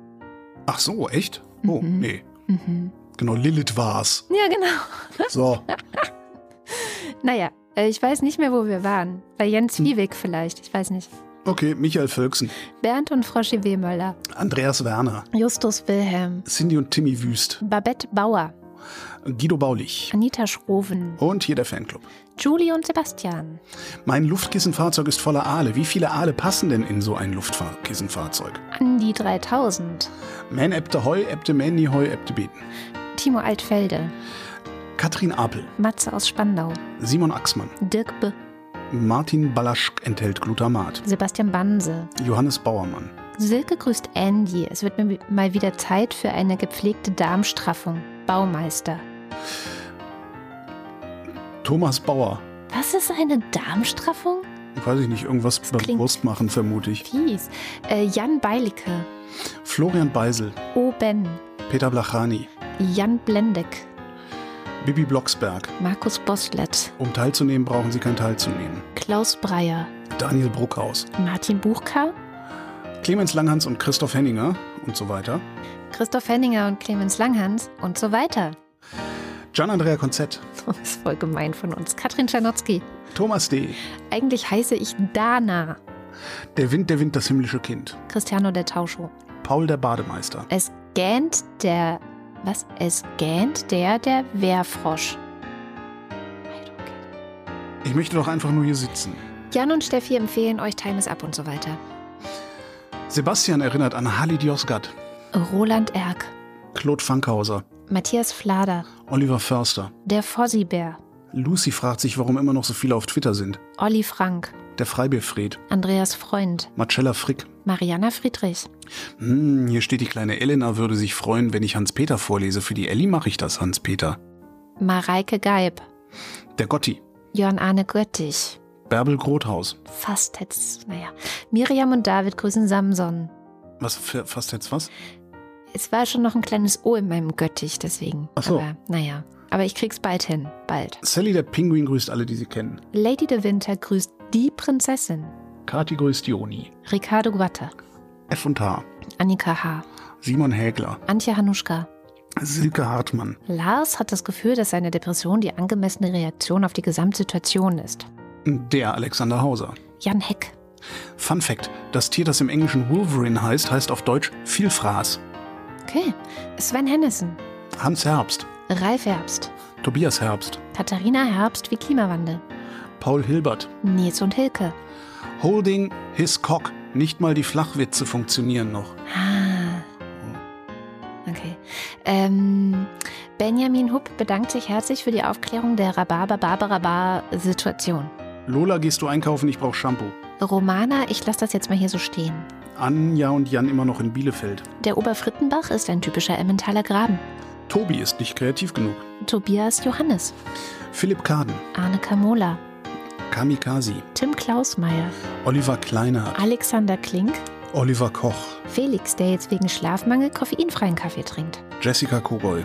Thomas Kohler. Markus Krause. Magali Kreuzfeld. Felix Kronlage Dammers. Pia Kronquist. Thomas und Corina. Oliver Krüger. Olli Oliver Kohlfink. Michael Ladurner. Fabian Lange. Mein Name ist Lose. Ich schlage hier vor, lest doch den Spenderinnen vor, den Betrag Ultras und Fanclub per SEPA Was? überweisen. Es würden vermutlich viele wechseln, so dreht ihr Steady eine Nase. Ja, Ach so, lest, lest doch den Spenderinnen vor. Ach so, lest doch den SpenderInnen vor, den Betrag Ultras und Fanclub per SEPA über zu. Hä? Äh, möcht, die Person möchte gerne, dass wir auch alle vorlesen, die bei äh, SEPA sind und Ach so. den richtigen Betrag überweisen. Nee, lest doch die Spenderin vor, die den Betrag Ultras und Fanclub per SEPA überweist. Es würde vermutlich viele wechseln. Ach so, würden wir die äh, Ultras und den Fanclub auch vorlesen, der per SEPA überweist, würden viele auch von Steady dahin wechseln. Ja, das ist das, was gemeint ist. Genau. Das ist das, was gemeint ist. Und das mit der Nase drehen, weil Steady Gebühren nimmt und SEPA weniger Nicht Gebühren Gebühren nimmt. Genau. Ja, nicht Gebühren ist auch falsch, aber weniger Gebühren. Wesentlich weniger. Ja. Aber ja, das äh, ist immer so leicht gesagt. Hier kann ich halt einfach eine Tabelle runterladen. Ja, ja. Und- ja ah, oh Gott, ja, stimmt. Und, Äh, Auf dem anderen Konto ist, kann ich auch eine Tabelle runterladen. Aber die ist sehr lang. Und das ist nicht. Nee, aber das, das, die ist sehr lang. Ja gut, aber du müsstest sie dann halt sortieren. Also klar ist die sehr lang, weil es viele gibt, die einen Euro abwerfen. Aber die müsstest du dann halt sortieren nach, wer zahlt am meisten. Und die, die 20 äh, größten Zahler werden vorgelesen. Und dann müsst, dann testen die anderen aus. So, ah, dann überweise ich dieses Mal, diesen Monat mal Es gehen 10.000 alle, Euro und gucke mal. was? alle Buchungen von Haus 1 auf diesem Konto ein. Oh, Und dann muss ich also noch ins Betreff gucken. Steht da Oh. auch Wochendämmerung? Oi, oi, oi. Und dann muss ich noch, Ui, also ui, weißt ui, du, also es ist einfach, hier ist es ja, drei ui. Klicks und ich Ja, habe das das ist und das ist halt mir wert, dass wir da ein bisschen für bei Steady lassen. Das Okay. ist einfach ein, ich spare mir die Scheißarbeit. Analysen. Nico Linder, Florian Link, mein Name ist Ipsum, Lorem Ipsum. Sabine Lorenz, Sabine Lorenz Ipsum, René Ludwig, Robert Manik, Lars Mertens, Silke, Hunger, meinetwegen auch Salat. Schnief? Martin Meschke, Nevermind. Londo Mollari. Johannes Möller.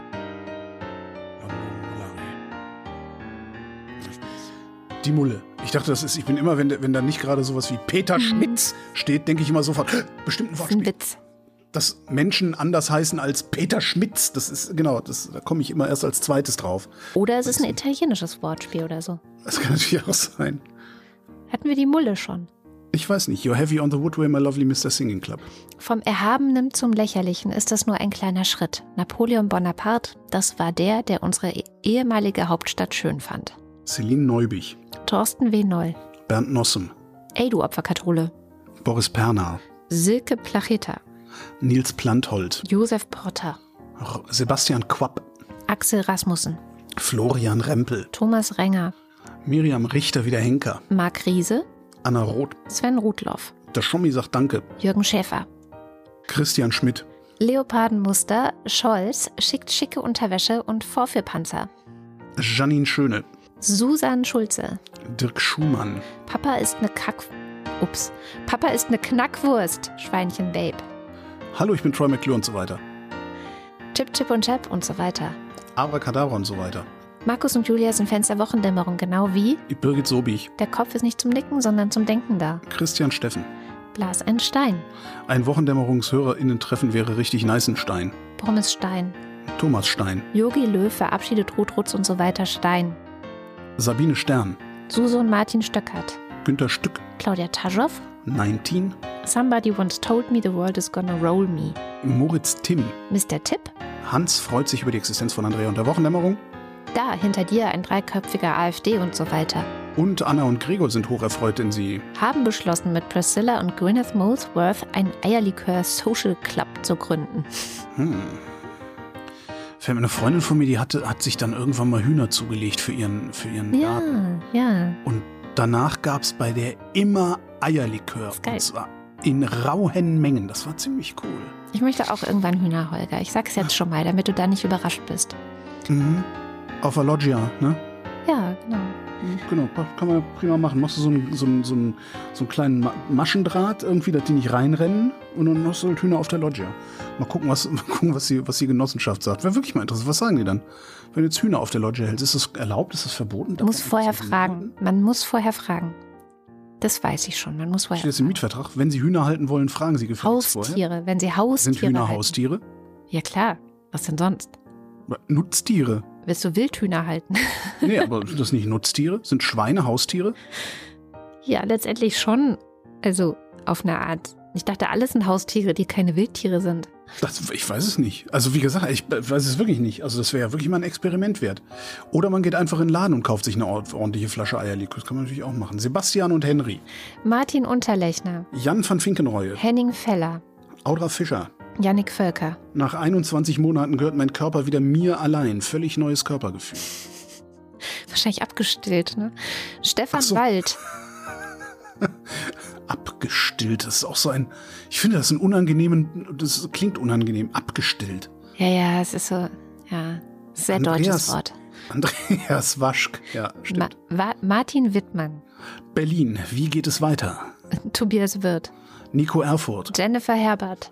Das werden wir übrigens ähm, dieses Wochenende erfahren, wie, wie es hier in Berlin, äh, ob es in Berlin weitergeht. Also ent, entweder die SPD hat das gemacht, was sie immer macht, nämlich umfallen und alle verraten. Mhm. Ähm, und die CDU stellt demnächst hier den regierenden Bürgermeister. Das ist irgendein so Typ aus Spandau.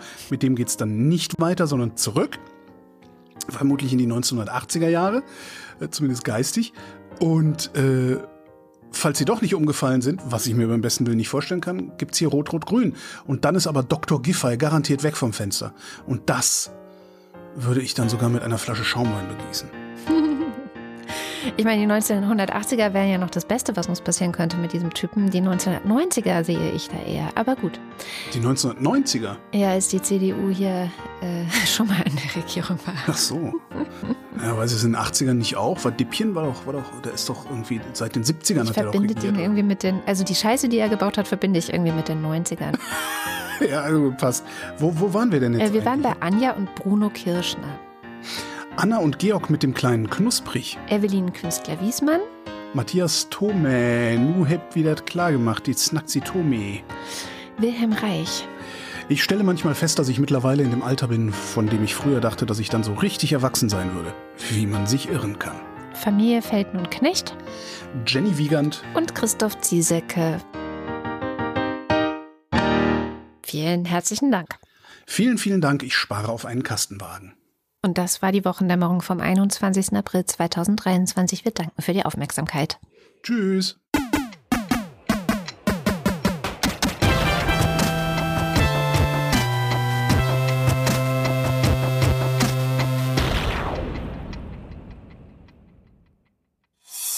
Eine Produktion von Haus 1.